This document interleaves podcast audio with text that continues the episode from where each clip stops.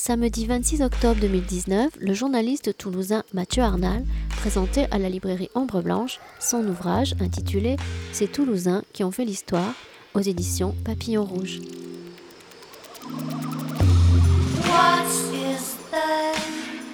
Bonjour mesdames, bonjour messieurs. Bonjour monsieur Torel, merci de nous accueillir. Euh, alors, je voudrais vous, vous présenter euh, l'invité du jour, Mathieu Arnal. Euh, Mathieu Arnal, qui est journaliste à, Toulouse. Je vais, euh, revenir un petit peu sur votre parcours. Tout d'abord, présenter votre livre qui est sorti il y a quelques jours à peine, hein, le 18 octobre dernier. Aux éditions du Papillon Rouge, euh, qui est une maison installée dans l'Hérault, hein, non loin de Montpellier, je crois. Exactement, à Villeveyrac, à 30 km de Montpellier. Donc Mathieu, vous êtes, euh, vous êtes en fait journaliste, hein, bien sûr. Euh, tout d'abord dans le domaine de la presse écrite. Vous êtes rédacteur en chef adjoint du, Brigadier, qui se consacre aux arts de la scène, au théâtre, à la danse, hein, aux arts vivants. ici d'ailleurs. Voilà, qu'on trouve à Ambre Blanche, euh, et dans notre région. Euh, vous collaborez également à Côté Toulouse. Vous collaborez également à, Gibraltar, un pont entre deux mondes, une revue toulousaine d'une très grande qualité consacrée au monde méditerranéen et qu'on connaît ici à Ombre Blanche. On la connaît puisqu'on la diffuse. Euh, ça, c'est pour la partie presse écrite de votre cursus et de votre euh, domaine professionnel, mais vous ne vous arrêtez pas là, puisque vous êtes également euh, journaliste en radio, puisque nous, nous, avons le plaisir de nous retrouver chaque semaine pour euh, l'émission hebdomadaire Audition Libre, réalisée par une partie de, de l'équipe du Brigadier. Et dans cette émission, on parle essentiellement de, de théâtre, on parle de temps à autre d'opéra. Donc avec Bénédicte Soula, donc la, fondatrice, rédactrice en chef, qui n'a pas pu venir aujourd'hui, puisqu'on est en bouclage du, du brigadier. Un brigadier qui est un brigadier qui est euh, représenté dignement par son papa Henri. voilà, le brigadier qui est euh, conçu à porter sur Garonne. Voilà, exactement. Et puis euh, on est quatre hein, dans, l'émission Bénédicte, toi, Anna et moi. Voilà. Voilà. Tout le monde. Je suis Pierre Estournel, je ne me suis pas présenté. un premier point qui me paraît important pour commencer, Mathieu, puisque dans ce, dans ce livre, on parle énormément d'histoire, on se plonge dans l'histoire, récente et moins récente. Vous avez une passion pour l'histoire, vos amis le, savent. D'où vient cette passion euh, Peut-être du lycée, je ne sais pas. Et, vers quelle période est-elle plus spécialement centrée? Euh, bah, disons que j'ai toujours été passionné par l'histoire hein, depuis, depuis gamin, euh, mais c'est vrai que j'ai notamment eu la chance dans mon parcours scolaire d'avoir une prof d'histoire au lycée, en première et terminale, Madame Mage, à, Figeac, au lycée Jeanne d'Arc, euh, qui avait une façon assez, euh, assez vivante de, raconter l'histoire euh, pendant ses cours. D'ailleurs, je lui co-dédie ce livre. Donc, euh, voilà. Comment travaillait-elle en particulier? Il avait des, méthodes pédagogiques particulières ou c'était son sa, convivialité qui, qui, faisait que Oui, sa convivialité, sa faconde. Enfin, elle avait, euh, elle avait quelque chose pour, raconter l'histoire. C'était pas Alain Decaux raconte l'histoire, c'était Animage raconte l'histoire. Ça y est, c'est fait. Euh, non, non, c'est donc donc oui, je je lui dit ce livre parce que, je pense qu'elle le mérite. Enfin, je veux dire, elle fait, fait partie des gens comme ça qui m'ont donné le, le, goût de l'histoire. Euh, enfin, et donc voilà. Alors, dans votre livre, vous, on va rentrer dans le vif du sujet, vous, vous brossez le, portrait de, de, Toulousaines et de Toulousains, euh, qui d'abord ne sont plus de ce monde, hein, ça, ça a été mm. l'un des points communs. Ils sont plus ou moins illustres, j'ai envie de dire, et ils ont marqué notre histoire à des degrés divers. Ce sont soit des natifs de Toulouse, soit des, Toulousains d'adoption. Euh, j'ai envie de dire que ce livre, il est autant équilibré que cela puisse se faire, euh, si toutefois on peut parler d'équilibre, hein, euh, il tente au maximum de l'être, d'abord dans ce choix de, portrait, et ça c'est pas très simple de faire un choix. Euh, il y a des personnalités du, monde de la science, il y a des personnalités issues du monde des arts et de, la culture, il y en a d'autres qui, qui, qui, sont en fait des chefs d'entreprise, qui viennent du monde de l'économie, on peut simplifier les choses comme ça, des commerçants, des industriels. Il y a un homme d'église, c'est monseigneur Jules Saliège, euh, il y a des sportifs également. On peut citer Alfred Nakache, le, gardien de but René Vignal également. Il y a des politiques aussi. Hein. vous, ne, vous, ne, les avez pas euh, éludés de, ce livre. Il y a des résistants. Il y a des militaires. Euh, vous, vous effleurez, vous abordez un petit peu le, monde des Pyrénées, et ceci par, euh, par le biais de Eugène Truta et de, Jean Arlot, hein, qui n'étaient pas, euh, n'avaient pas tous les deux les mêmes occupations, le même métier, mais enfin c'était des pyrénéistes, on pourrait résumer les choses comme ça. L'aéronautique n'est pas oubliée, il n'y a pas l'espace, mais il y a l'aéronautique. On pourrait euh, évoquer Jacqueline Oriol ou Pierre-Georges Latécoère. le journalisme, vous ne l'avez pas oublié, ça nous fait plaisir. On trouve une biographie de René Moriès, qui était grand reporter hein, pour la Dépêche du Midi. Prix Albert Londres. Prix Albert Londres, voilà, ça m'avait échappé. Euh, vous n'oubliez pas non plus euh, Georges de Caunes, que les plus anciens d'entre nous n'ont sans doute pas oublié. Sur les 50 portraits que vous nous offrez, 11 seulement sont consacrés à des femmes. Euh, là, vous, vous, avez eu du mal à, à, faire mieux. J'imagine que c'était pas possible. Je m'explique, je m'explique. Je m'en doutais. Alors, ça commence fort. Est-ce que c'est un, un, regret pour vous, mais en même temps, vous ne pouviez pas Expliquez-vous. Bah oui, oui, c'est un regret. Euh, sur 50 portraits, 39 hommes, 11 femmes, donc. Euh, alors, il y a des portraits, je, le précise, qui sont consacrés à, à, des couples de, de femmes, hein, comme par exemple. Oui, il y a donc les sœurs Carita, et les petites filles modèles, les vraies, Camille et Madeleine de Malaret. Donc, les, voilà, les, les, vraies petites filles de, de la comtesse de Ségur. Euh, oui, et eh ben. je veux dire, c'est pas, c'est pas vraiment une nouveauté, c'est pas une surprise. Euh, savoir que, que l'histoire euh, a été dominée par les hommes, c'est une histoire patriarcale et que voilà, il y a beaucoup plus de, de, sources et de documents sur les hommes que sur les femmes. Euh, il y a évidemment quelques portraits de femmes que j'aurais voulu faire, mais j'avais pas assez de matière pour faire un, portrait digne de ce nom. Je pense notamment à Federica Monsoni, eh en catalan, voilà, qui était la première femme ministre en Europe, en Espagne, sur le Front populaire espagnol. Elle a été ministre de la Santé et des Affaires sociales, puis ensuite elle a été une des une des figures de l'exil républicain espagnol. Elle a été d'ailleurs enterrée euh, ici à Toulouse, euh, au cimetière Rapace, dans le quartier Saint-Cyprien en 94. Mais euh, voilà, j'avais pas assez, donc j'ai dit, bah, tant pis. Et il y a fort à parier que si vous aviez pu, si vous aviez eu le temps d'aller en Espagne, vous auriez peut-être trouvé de la documentation, des articles de presse anciens qui lui étaient consacrés, mais voilà, l'impossible. Après, je parle pas espagnol, donc. Oui, voilà, c'est pas simple. non, non, mais bien sûr. alors, J'aimerais savoir sur quelle période, quel laps de temps, grosso modo, s'étale la, vie des personnages dont, vous nous faites le portrait. Pour, pour le plus ancien d'entre eux. La plus ancienne. La plus ancienne, en l'occurrence, vous êtes remonté jusqu'où? La plus ancienne qui n'a jamais existé d'ailleurs, puisque c'est une légende, c'est Clément Cisor. Euh, donc on est au XVe siècle, on lui, euh, on lui attribue la, la, restauration des Jeux Florents en 1484. Elle serait née en 1450 et serait décédée en 1500. Euh, euh, et, après, euh, ça va jusque jusqu'à nos jours. Enfin, ah, voilà, Dominique Baudis, Dominique Baudis qui est décédé en 2014 et le gardien de but René Vignal qui lui est décédé en 2016. Voilà. Oui, on est quand même dans un passé très récent. Mais la majorité, évidemment, des portraits, euh, ce sont des, gens qui ont vécu euh, au 19e et au 20e. C'est ça, j'allais dire. Hein. On, va dire grosso modo euh, milieu du 19e à, fin du 20e. Hein. C'est à, peu près ça, au milieu du 20e pour le, gros du, mmh. le gros des troupes. Voilà, c'est ça. C'est ça. Est-ce que vous aviez de la matière pour faire un livre qui aurait dépassé les 50 portraits. En fait, ce que, grosso modo, vous, avez dû faire des choix euh, difficiles. Hein. Ah ben oui, oui, le choix était cornélien. D'ailleurs, ça s'appelle Ces Toulousains qui ont fait l'histoire. Donc, c'est 50 Toulousains et Toulousaines parmi, euh, parmi tant d'autres. Euh, donc après 50 portraits, c'était le canevas de départ, puisqu'en fait le Papillon Rouge Éditeur, qui, est une maison d'édition héroltaise spécialisée dans, le régionalisme et dans le patrimoine, euh, a publié déjà euh, divers, ouvrages consacrés à, d'autres euh, personnalités, d'autres régions et d'autres départements. Donc sur, sur, ce même, sur ce même modèle, j'ai fait ces Toulousains qui ont fait l'histoire, donc il ne fallait pas que je dépasse 50 portraits, donc j'ai fait 50 portraits. Mmh, tout à fait. Euh, je pense que pour chacun des portraits, vous avez au moins deux illustrations, si je ne me trompe, voire euh, davantage, non? Oui, ça dépend. Pas toujours simple de trouver des photos? Euh, Bon, ça, c'est la maquettiste Alice Dork qui s'en est occupée. enfin, je leur ai envoyé quelques photos, mais majoritairement, c'est quand même elle qui, qui s'occupait de ce travail iconographique. C'est une grande chance aussi d'avoir des, des, photographies pour, pour chacune des, des personnalités évoquées. Oui, bien sûr, oui, oui, oui. Bah, sauf pour, évidemment pour les plus anciennes, hein. si on parle des, personnalités du 17e, 18e, même 19e, enfin jusqu'au milieu 19e. Mais bien sûr, oui, oui, oui.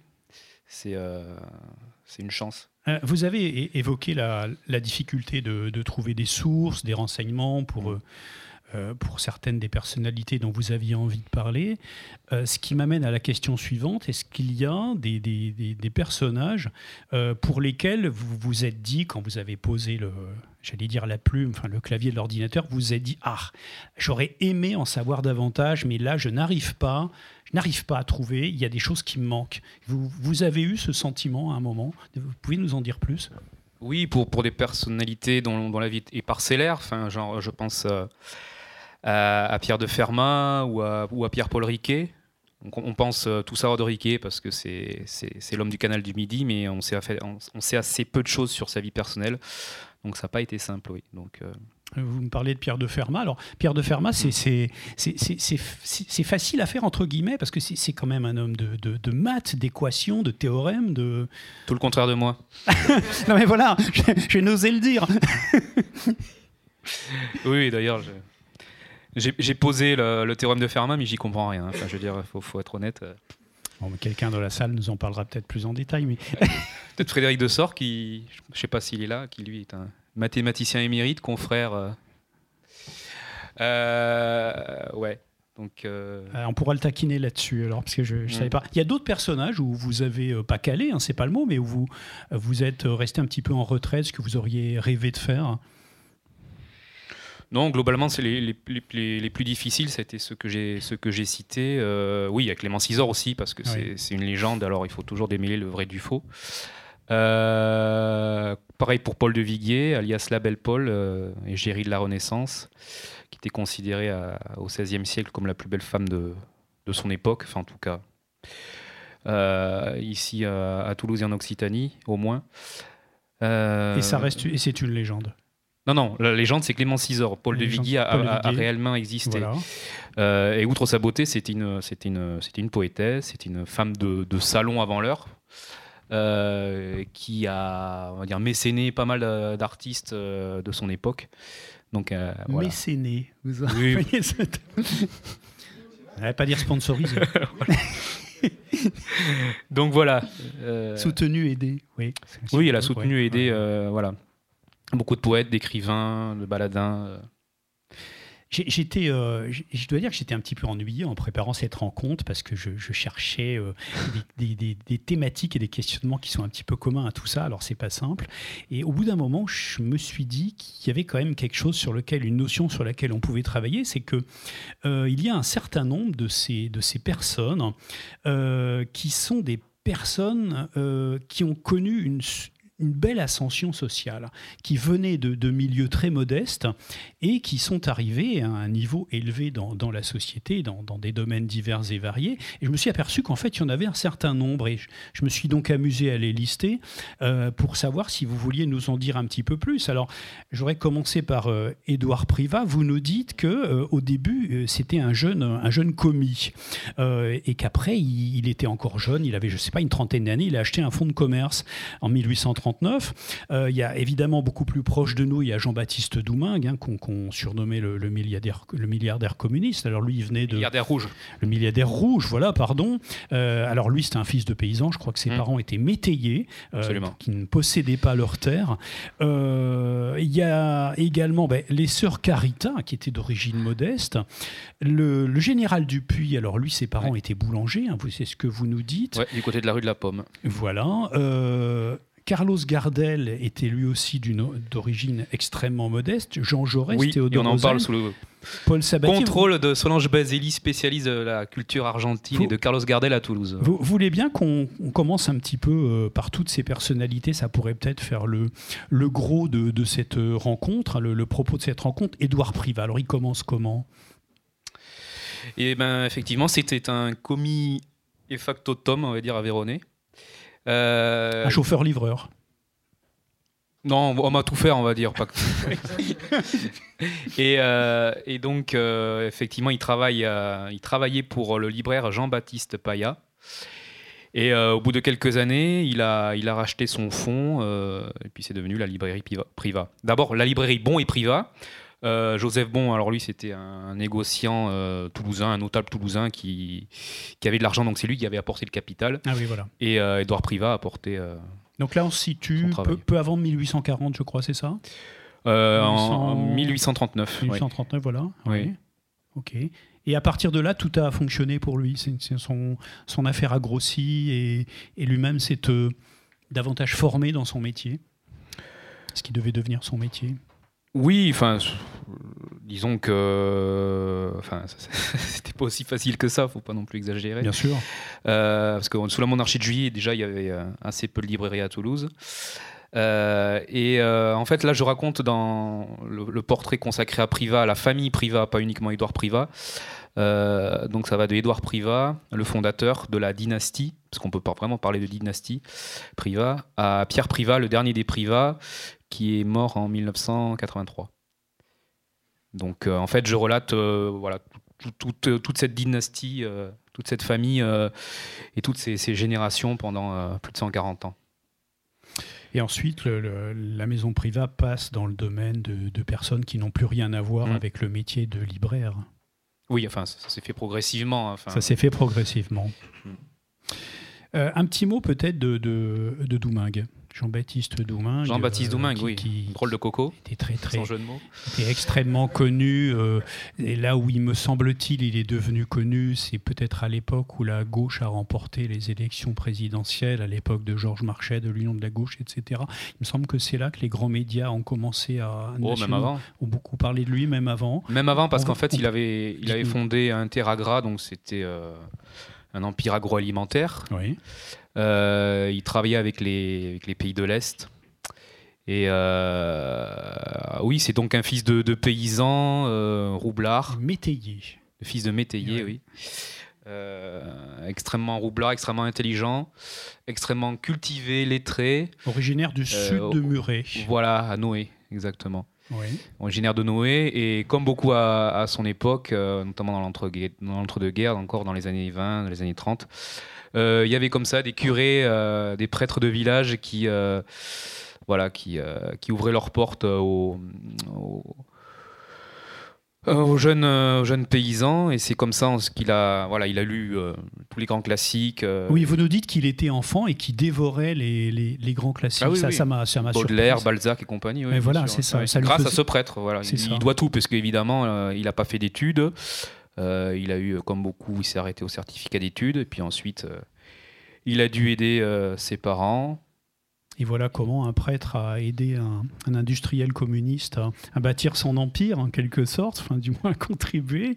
et alors ensuite, ça, se passe comment? Parce que pour commercer avec les pays du bloc de l'Est, il faut, il faut juste des clés, quoi. Il faut un sésame.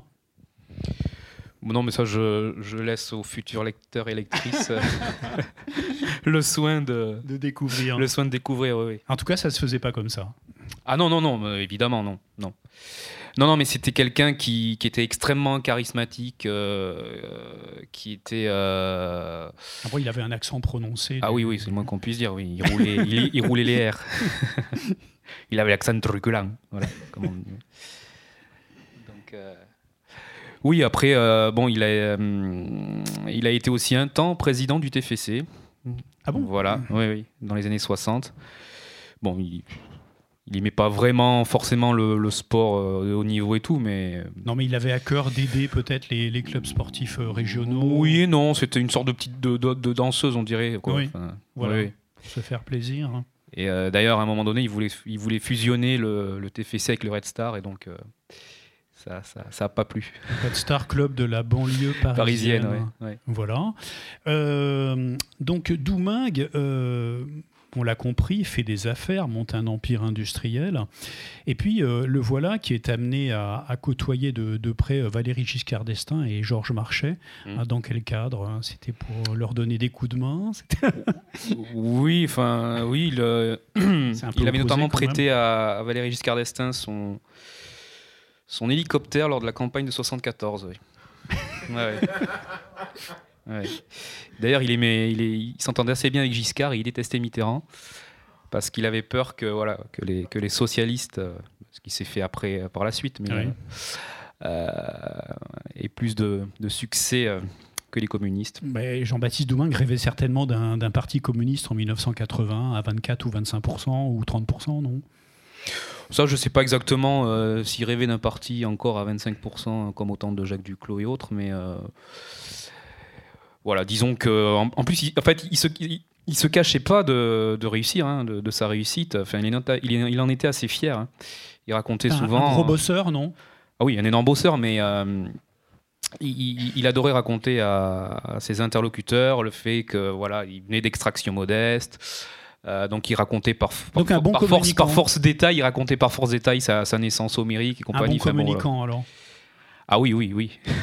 C'est le moins qu'on puisse dire. Et, avec Georges Marchais, qu'est-ce qu'on sait là-dessus Rien de plus, quoi. Non, non, bah évidemment qu'il s'entendit bien avec Marché, mais il n'y a pas eu de bon, d'affinité euh, plus que ça, quoi. Bon, et euh, au bout d'un moment, ça périclite. hein. Mais pourquoi, comment? C'est le, c'est, c'est la, la, la- la- la chute du bloc de l'Est qui, qui- Non, un petit peu avant, parce que Doumeng, donc avant, il est né en ouais. 1919, il est mort en 87, donc euh, on est euh, quelques années avant la chute euh, du bloc de l'Est et du mur de Berlin. Euh, mais déjà, dans, oui, au milieu des années 80, il y a un député centriste, en 83 si je m'abuse, avait demandé la nationalisation de, de son groupe. Voilà. Ce qui est assez cocasse de la part d'un député UDF cocasse, de l'époque. oui. Voilà. Proche de Jean Le Canuet, ami Oui, c'est cette mouvance-là, voilà. Oui, tout à fait. Parlez-nous un petit peu, euh, moi j'avoue, je connaissais très peu, c'est les sœurs Carita. Alors ça, c'était étonnant. Hein, les coiffeuses. Ouais. Donc d'origine modeste également. D'origine modeste, d'origine Oui. espagnole, oui, oui. euh, Espagnole, oui. espagnole. Euh, ils ont ouvert leur premier salon en 1931 du côté de la rue du Thor. Euh, ce salon, enfin, c'était euh, une ancienne boucherie qu'elles ont euh, voilà, retapée avec toute leur, toute leur petite famille. Et puis, dès, dès le début, en fait, elles, elles ont eu vraiment un énorme succès. Et quelques années plus tard, euh, elles, euh, elles ont ouvert un salon plus prestigieux du côté de la place Wilson. Euh, et puis, euh, pendant la guerre. Donc Les en- affaires marchaient donc bien. oui, Oui. oui, oui. Et pendant la guerre, notamment dans les années 42-43, voilà, il y avait des, des vedettes de passage comme euh, Miss Tinguette, Joséphine Becker qui, qui venaient se faire coiffer chez Carita, chez les sœurs Carita. Et voilà, donc ces artistes-là ont dit ah mais ça serait pas mal que vous montiez à Paris, et puis voilà, elles sont montées, elles ont conquis Paris. Et, et on Et connaît la alors suite. après, il y a eu la, la rencontre avec euh, des grands de la coiffure qu'on connaît encore aujourd'hui. Oui, ben Gervais, le coiffeur Alexandre, enfin les, les- les grands coiffeurs de, de cette époque à Paris. ouais. Je crois qu'on va pouvoir résoudre le, le théorème Ah ben voilà. de Fermat. Grâce à Frédéric Dessort de il va nous faire un cours ne euh, sait pas, euh, mais on compte sur lui. sur le théorème de Fermat. Euh, alors, j'ai- j'aimerais que vous nous parliez du, du général Dupuis. Et là, on va faire un saut en arrière. Oui, on est au 18e. Oui.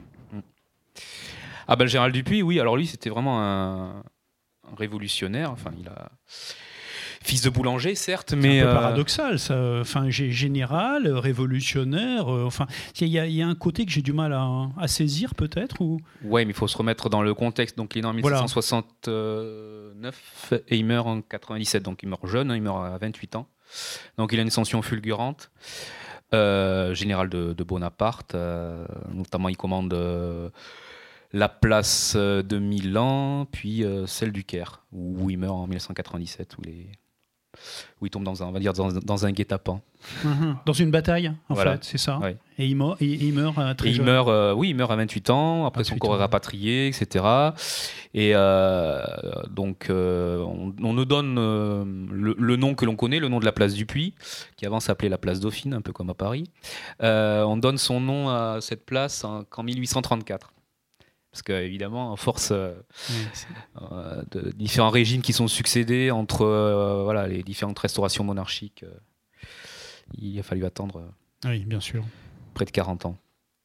Alors, j'ai noté également dans, dans ma liste de, de- de- de personnes qui étaient issues d'un milieu modeste, j'ai noté Carlos Gardel. Oui. Pourquoi? Charles Romuald Algarde, mais après, je sais Oui. pas, peut-être que Solange Baselli. euh. non, parce que c'est elle la spécialiste alors. Euh, oui, de son vrai nom, Charles Romuald euh, Gardes. Garde, Gardes. Euh, bah, c'était un voilà, fils, on va dire, d'une liaison adultérine. Hein. On est en 1890. Donc forcément, euh, voilà, c'était très mal vu. voilà, c'était le fils d'une blanchisseuse. Et, et, du fils du, du, fils du patron De la patronne, oui. Le fils de la patronne, oui. C'est ça qui a contraint la famille à l'exil, c'est cette... Euh, oui, oui, oui, entre autres, oui, oui, oui, oui, bien sûr, ça a contribué, euh, voilà, puisqu'elle était fille mère, donc de toute façon, euh, on va dire qu'elle était marquée au fer rouge, voilà. Pour pas en dire plus. D'accord. Et donc après, voilà, ils ont immigré en Argentine, à Buenos Aires. Et une disparition, je dois dire, assez inattendue pour Carlos Gardel. C'est un accident d'avion dans. Mmh. En 1935, oui. Dans, les Andes, je crois, ou non loin de là. Oui. Oui. oui. Et après, bon, il a eu droit en Argentine à des, à des obsèques grandioses, hein, un peu l'équivalent de Victor Hugo en France, 50 ans avant. Donc, euh, après, euh, il est quand même revenu euh, plusieurs fois dans la région, à Toulouse, à Albi, où il avait de la famille, etc. Donc euh, voilà, quand on dit euh, Carlos Gardel, euh, on le prend comme ça, non, c'est pas, c'est pas totalement vrai. évidemment que sa majeure partie, il l'a faite en Amérique du Sud et en Argentine, mais voilà. Donc n'en déplaise aux Uruguayens, aux Argentins, Carlos Gardel et Toulousain. voilà. Une de plus. Un, petit mot sur les, sur les, les origines, on n'en parle pas souvent, les origines de Jaurès. Hmm. Milieu modeste, milieu ouvrier, milieu. Non, pas ouvrier, non. Petit, petit exploitant, mais pas. pas non, non. Euh, alors lui, il est, il est tarné, hein, il est castré, hein, il est né en 1859. Et euh, à Toulouse, à Toulouse, il a été, euh, il a été professeur de lettres et conseiller municipal, ça on le sait moins, entre 1890 et 1893. Donc on lui doit énormément d'écoles, on lui doit on lui doit euh, la, faculté, les plusieurs facultés, dont la faculté des sciences qui, euh, qui se trouvait à la place du quai, du savoir, du quai des savoirs actuels euh, le long des allées Jules Gued. On lui doit. Oui, on lui doit plein de choses. que je ne vais, pas trop dévoiler. Parce on, va, va, pas trop dévoiler, mais on, pourrait peut-être parler un petit peu de, de, Théodore. Théodore Théodore Fulgence Ozen. Alors lui, c'est un commerçant normand donc pas du tout toulousain. Non, en 1814. Il est mort à Toulouse en 1895. Euh, et donc en fait, euh, lui, il avait l'habitude de faire, euh, de faire, de faire les foires commerciales. et puis, puis, puis lors d'une tournée, il arrive à Toulouse et il tombe amoureux de la ville. Et il s'y installe. Comme ça. Oui, c'est. Oui, oui, enfin, oui. oui, parce qu'à cette époque, bon, c'est, il s'installe à Toulouse en 1838. Et euh, Toulouse est encore, euh, c'est évidemment pas la ville que l'on connaît. c'est, une ville encore extrêmement populeuse et la population qui, pouvait y avoir à Toulouse à l'époque. je vous pose une question, je vous pose une colle. Hein, c'était il y a moins développé que.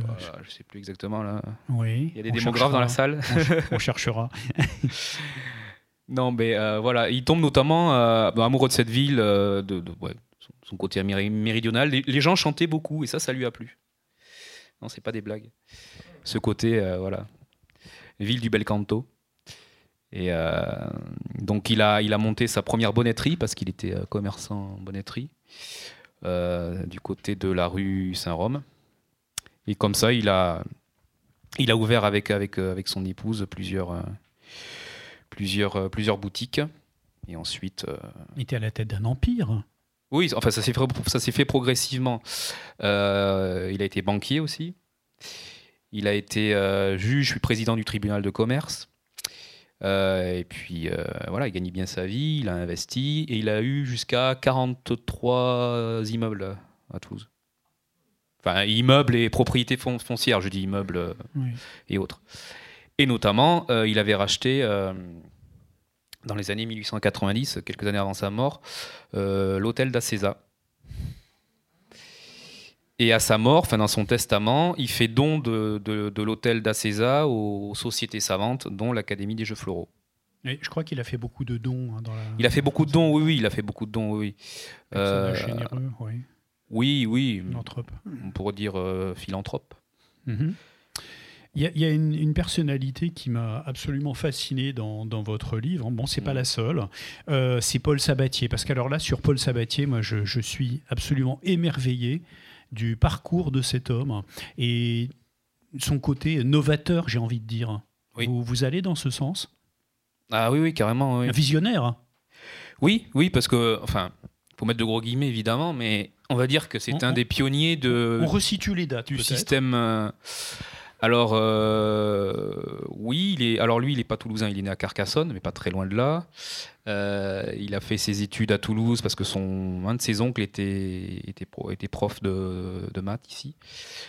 Euh, il est né en 1854, il est mort en 1941. ça, c'est pour les dates. Ah, sous l'occupation, oui.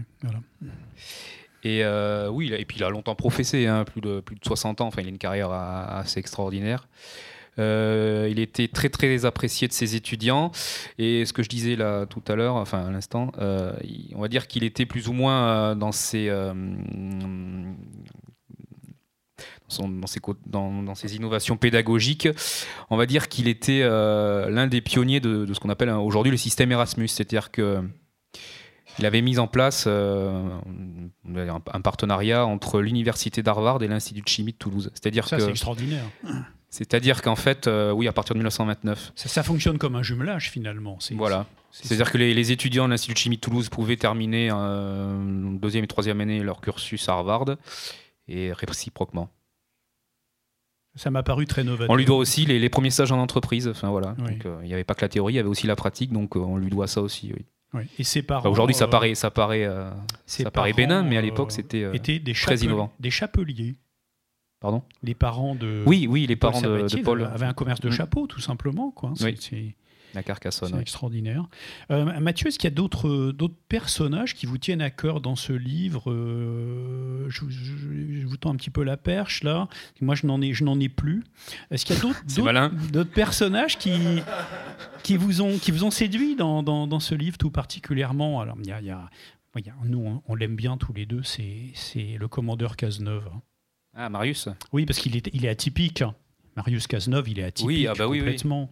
Vous pouvez voir sa maison d'ailleurs. Oui, la Villa Gabès, euh, qui est dans le quartier Saint-Michel. Tout en bas de la grande rue Saint-Michel. Hmm. C'était sa villa. C'est difficile de lui mettre une étiquette. Euh, oui, oui. C'était un peu un touche-à-tout, quoi. C'était un touche-à-tout. Alors lui, euh, comme beaucoup, enfin voilà, il était d'extraction modeste. Il était natif du quartier Saint-Pierre, de la rue des Blanchets. Euh, et euh, tout, tout, gamin, il a toujours été attiré par, euh, par la magie. Faire des tours hein, pendables à, voilà, à ses camarades, à, ses maîtres, etc. Et donc. Il réussit. En, fait, d'abord, il commence, il commence sa carrière. Il a 14-15 ans, il est tout jeune. Hein. il est écuyer d'une troupe de cirque espagnole qui était venue à Toulouse euh, voilà, du côté des actuels Allégeance Jaurès. Euh, et euh, il se fait embaucher parce qu'en fait, lui, il, alors lui, il était, il avait du bagou et en en moins de temps qu'il en fallait, il, savait conquérir son auditoire. Et il reste quelques années, et puis ensuite, il bascule du côté de, de, la magie. Donc, il devient prestidigitateur. voilà, entre Toulouse, Paris, puis ensuite il conquit l'Europe. Enfin, il fait il fait, euh, il fait, il fait de, grosses tournées. Et puis euh, voilà, c'était un aventurier dans le sens. Euh, alors peut-être que vous avez parlé de la reine de Madagascar. Il y a cet aspect-là, c'est un grand voyageur. C'est un grand voyageur, oui. Il a aussi dans l'idée de, mettre ses talents au service de la France. Enfin, mm. il, il, fait plein ah de choses. Il un grand patriote. à la science aussi. Est-ce qu'on est au XIXe siècle d'un vulgarisateur scientifique de, de sa part Peut-être pas tout oh, à fait. Il s'intéresse à la médecine, il veut comprendre la médecine. Il, y a tellement d'aspects dans, ce personnage. Ben, comme j'ai envie de dire, beaucoup de, personnalités du 19e, du 19e siècle. Un esprit curieux. Voilà, qui, s'intéressait à moult domaines. Donc euh, voilà, lui faisait partie de, de, ces gens-là. quoi. Et euh, non, je reviens peut-être à Madagascar parce qu'effectivement, il a été le conseiller de la reine de Madagascar à une époque où euh, les Français et les Anglais comme d'habitude, Se se, di- disputer, se là. disputer le territoire. Et pas la possession de la balle, mais le territoire. oui, c'est ça. Et donc, euh, il a réussi à, à faire de Madagascar un, un territoire français, voilà. Oui. Grâce à ses talents, voire plus, aux côtés de cette reine. Donc, euh, bon. Il paraît qu'il a été son amant, mais voilà, on n'est pas sûr sûr non plus. Ça fait partie des légendes, puisqu'il y a beaucoup de légendes chez les Toulousains et Toulousaines. Un autre personnage qui, hum, que vous avez beaucoup aimé dans, dans, dans ce livre, plus que d'autres peut-être ou une. Ah, faut faire un classement Non, non, Top non. on va- 50, on va- 50, 49, 48. on va pas aller jusque-là.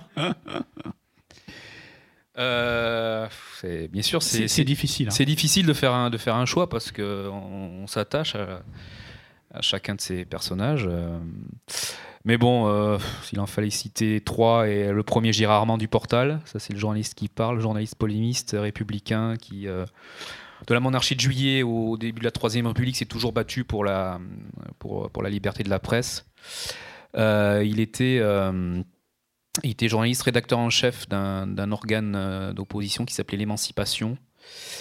Et euh, notamment euh, lors du coup d'État euh, de Louis-Napoléon Bonaparte le 2 décembre 1851, le lendemain, lui et d'autres confrères rédigent une tribune assassine suite à ce coup d'État.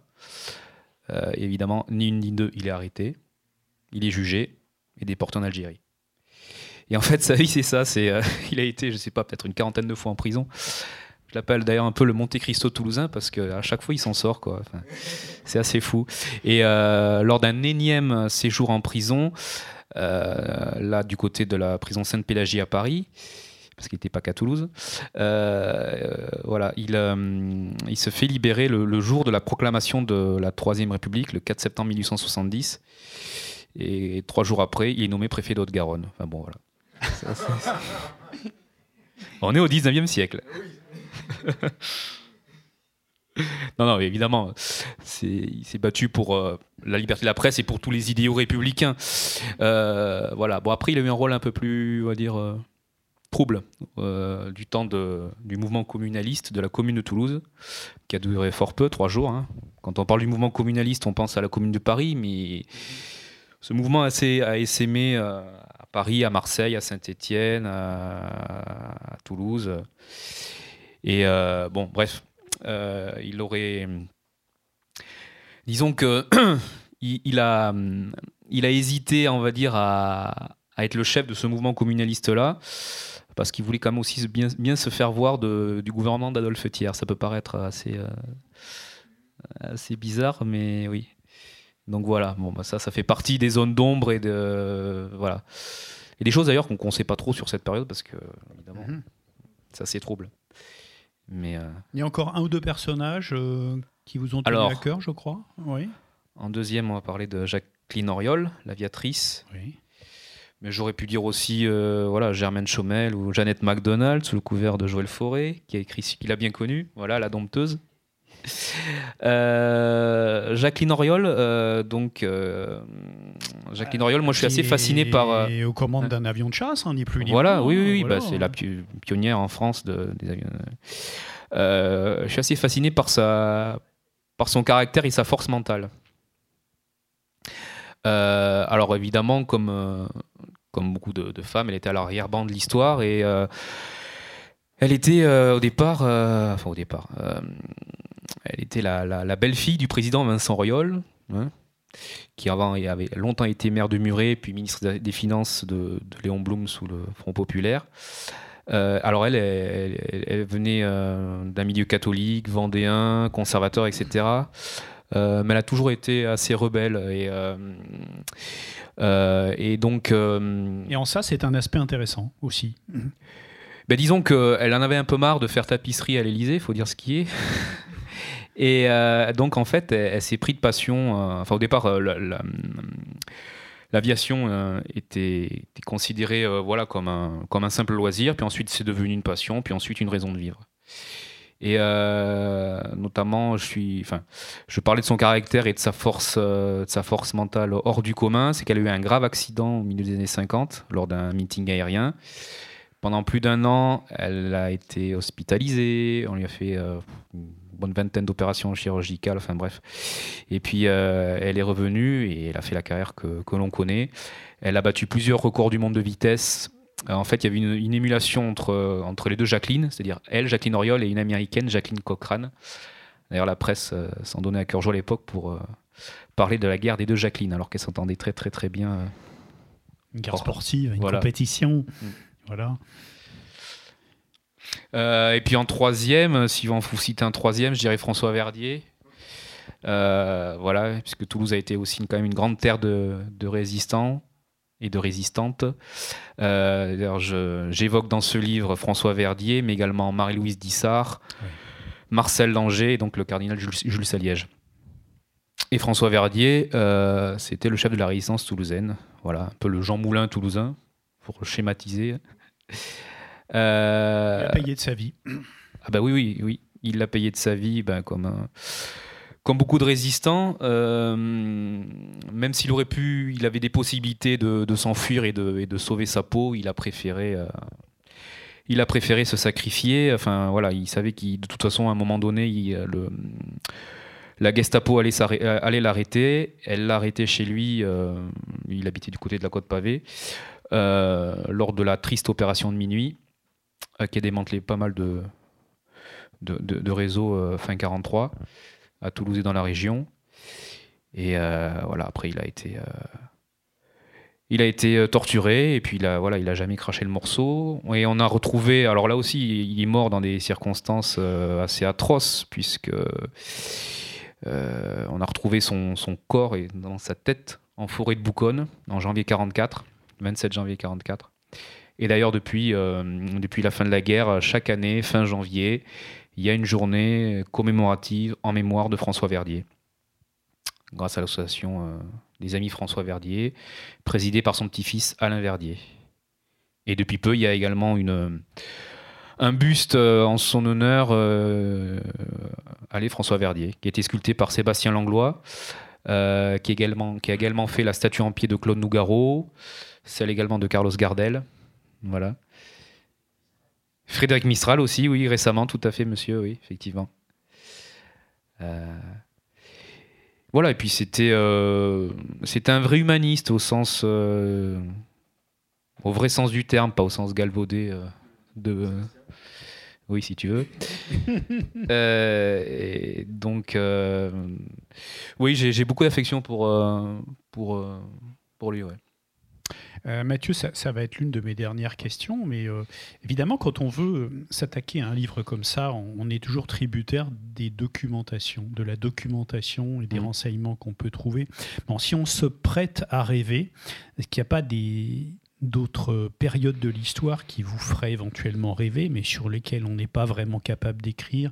Je pense en particulier à la période du catharisme, des contes de Toulouse. Il y a, des personnalités de l'époque qui vous fascinent. Hein. À vrai dire, je ne me suis pas trop trop penché. Désolé. Mais pourquoi pas Oui, oui, oui, évidemment, oui. Euh, oui, surtout au Moyen Âge, à l'époque euh, de l'amour courtois, de la fine à mort et de, la, de ce qu'on a euh, longtemps appelé la convivencia, euh, le vivre en commun occitan, euh, voilà, qui ressort de temps en temps pour magnifier la ville, même si bon, la convivencia aujourd'hui. Hein. Donc oui, pourquoi pas à l'avenir. Après, je ne me suis pas vraiment, vraiment penché encore. Bon. En tout cas, sur cette période médiévale, effectivement extrêmement riche. Oui. Avant que les armées de Simone de Montfort euh, fassent une radia. Et euh, est-ce qu'il vous est arrivé de vous projeter dans l'avenir pour éventuellement penser à un nouveau livre? Alors bon, ben, vous êtes jeune, vous avez 35 ans. Euh, si, on, si on se projette, hein, dans, dans 30 ans, on, on mettrait qui? Qui, est-ce qu'on pourrait imaginer encore vivant de nos jours qui pourrait prendre la place d'un futur livre similaire à celui-ci? Alors, alors, alors, Marianne Icter, Joël Fauré, Frédéric Dossor, Corinne Dilizenger, Charline Poulain, Solange Bazeli, Jean-Antoine Loiseau, Pierre Lasserie, Pierre Tournel, Pierre Lasserie, Michel Otero, que je vois au fond. Euh... En tout cas, il y a dans votre livre, il y a deux journalistes. Hein. J'ai fait que les évoquer. Il y a René Mauriac ah bah oui, et Georges Decaune. Euh... Mais alors, Georges Decaune, je, je, le savais assez, depuis finalement assez peu. Un grand voyageur. Il est toulousain. Oui. Donc j'ai dit, je vais quand même le mettre. C'est un des pionniers du, du journal télévisé. Tout, oui. donc oui, Georges Decaune. Georges Decaune, qui, qui est d'ici. Euh, qui habitait rue d'Alsace-Lorraine. Et alors lui, il était plus ou moins, on va dire, euh, programmé euh, pour être avocat. Enfin, il a fait ses études de droit, sauf que ben, ça ne lui plaisait pas de défendre la veuve et l'orphelin comme ses deux frères, parce qu'ils étaient trois. Euh, et, donc après la guerre, parce que voilà, il a, fait un bout de résistance, il s'est retrouvé à Paris. voilà, bah, à l'époque ça, ça, marchait comme ça, quoi. C'est ah, ça fait longtemps qu'on s'est pas vu au coin de la rue. Ah, oui, au fait, je travaille au RTF, ça te dirait de de faire la revue de presse. Ouais, de faire la revue de presse et, et voilà. Oui, on est en 45 hein, aujourd'hui. Ça paraît assez dingue.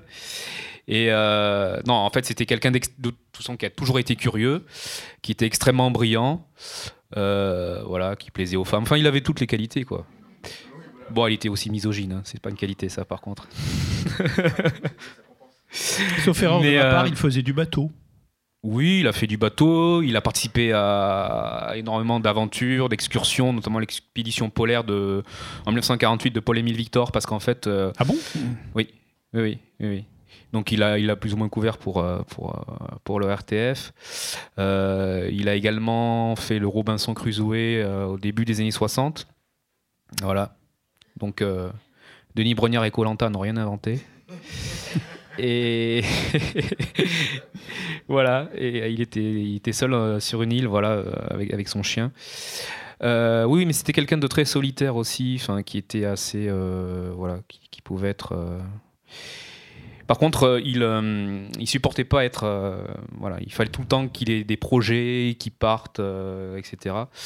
Donc déjà, il s'est très peu occupé de ses enfants. il ne se satisfaisait pas du présent, en fait. Non, non, non. C'était juste un, un, moyen de passer à autre chose, quoi. C'est ça. Oui, il a fait, en fait, il a eu plusieurs vies. Enfin, voilà, après, il, est revenu plusieurs fois à, la télé. Il a été viré plusieurs fois parce qu'il était extrêmement irrévérencieux. Euh, donc, euh, il a, au milieu des années 60, il avait présenté le, journal télévisé, voilà, après les 11 trônes. Euh, sauf que les dirigeants de, de l'époque, et notamment le ministre de l'Information, Monsieur Perfit, Alain Perfit, voilà, n'aimait pas trop son, temps, son ton irrévérencieux et donc euh, en 66 il, était, il a été viré et ils ont remis Léon Zitrone à la place qui était beaucoup plus lèche-cul. voilà. Euh, voilà, il a, hum, il adorait le sport. Il a, il a couvert les premiers Tours de France, notamment le Tour de France 49, qui était le premier euh, qui était le premier télévisé. Enfin, c'était des bouts, hein, c'était évidemment pas le Tour de France, enfin la couverture médiatique du Tour de France, celle qu'on la connaît aujourd'hui. Évidemment, c'était assez sportif. Hein, voilà, si, vous lisez euh, le livre et ce portrait, vous, verrez. Euh, c'est vraiment le temps des pionniers, avec euh, toute la bande Pierre Sabac, Tchernia, Jacques Salbert et compagnie. je sais plus ce que je disais, c'est malin. Oui, on était en train de, feuilleter la vie de, Georges de Caunes. Euh, oui, oui, oui. Et puis euh, voilà, il a, il a, il a aussi commenté. télévision. voilà, donc féru de sport, féru du Tour de France, mais également de Rushby.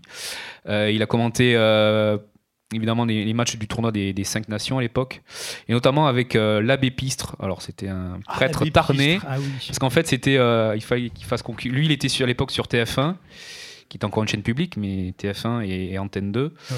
Euh, donc il commentait les matchs avec euh, l'abbé Pistre. Euh, face à, il fallait faire pièce à Roger face À, face à Roger Coudert et, Pierre Albaladejo. Voilà. Ouais. Mais c'était pas facile. Hein. Non. Non, d'ailleurs, leur, leur, duo n'a duré qu'un an, alors que celui d'Albaladejo et Coudert a duré des années et des années. Et puis, on lui doit également, en 77, avec Jean Sadoul, qui était le président de la Ligue nationale de football, la création de, du magazine Téléfoot. Voilà, pour les férus de football.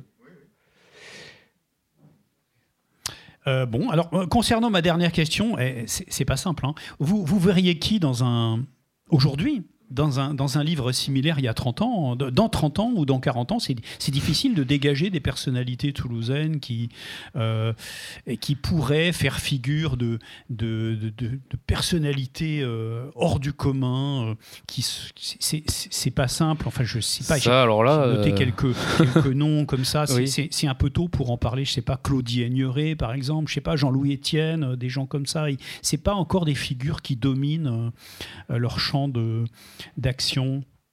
Oui, sauf qu'ils n'ont pas vraiment de lien avec Toulouse. Enfin, si on parle des, Toulousains dans, dans, 30 ou 40 ans. Peut-être peut Thomas Pesquet si on parle de, du domaine spatial. Mais euh, bon, ça. On verra quoi, on verra, on verra. Oui. Puis il y a le rugby aussi. Et puis il y a le rugby, évidemment, oui, on n'a pas trop parlé des sportifs. On n'a hein. pas trop parlé des sportifs, oui, oui, Yves Bergougnan, euh, l'un des, des sportifs que j'évoque, j'évoque trois sportifs, euh, dont, lui, Yves Bergougnan, euh, brillantissime demi-mêlée du stade toulousain. Un joueur hors du commun Voilà, qui a dû écourter sa carrière, très fragile, très inhibé. Enfin, voilà. Yves Bergougnan, j'évoque également Alfred Nakache, bon, lui quand même beaucoup plus connu, le nageur. On l'appelait longtemps surnommé le nageur d'Auschwitz, puisqu'il est revenu des, camps de la mort. Euh, et puis euh, René Vignal, le gardien de but, gardien braqueur. Parce que il, a, eu du mal à, se faire à l'après-carrière.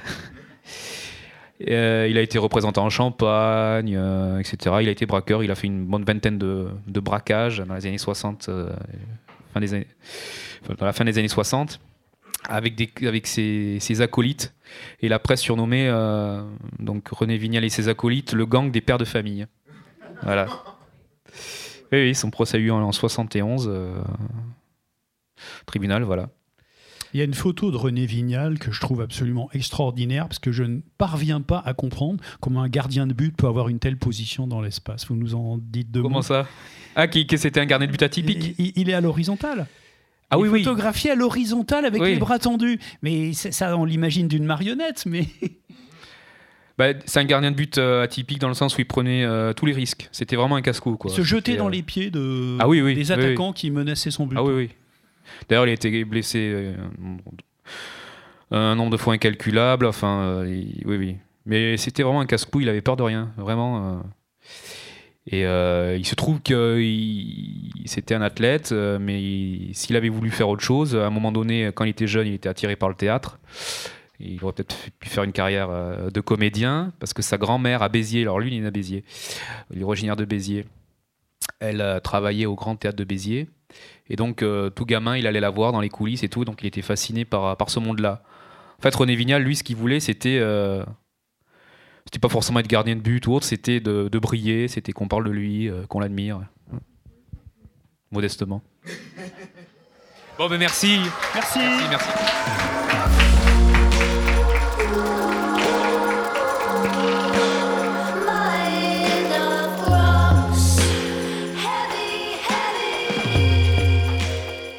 Il s'agissait à l'instant d'une rencontre avec Mathieu Arnal enregistrée à la librairie Ombre Blanche samedi 26 octobre 2019, à l'occasion de la publication de son ouvrage C'est Toulousains qui ont fait l'histoire au Papillon Rouge éditeur.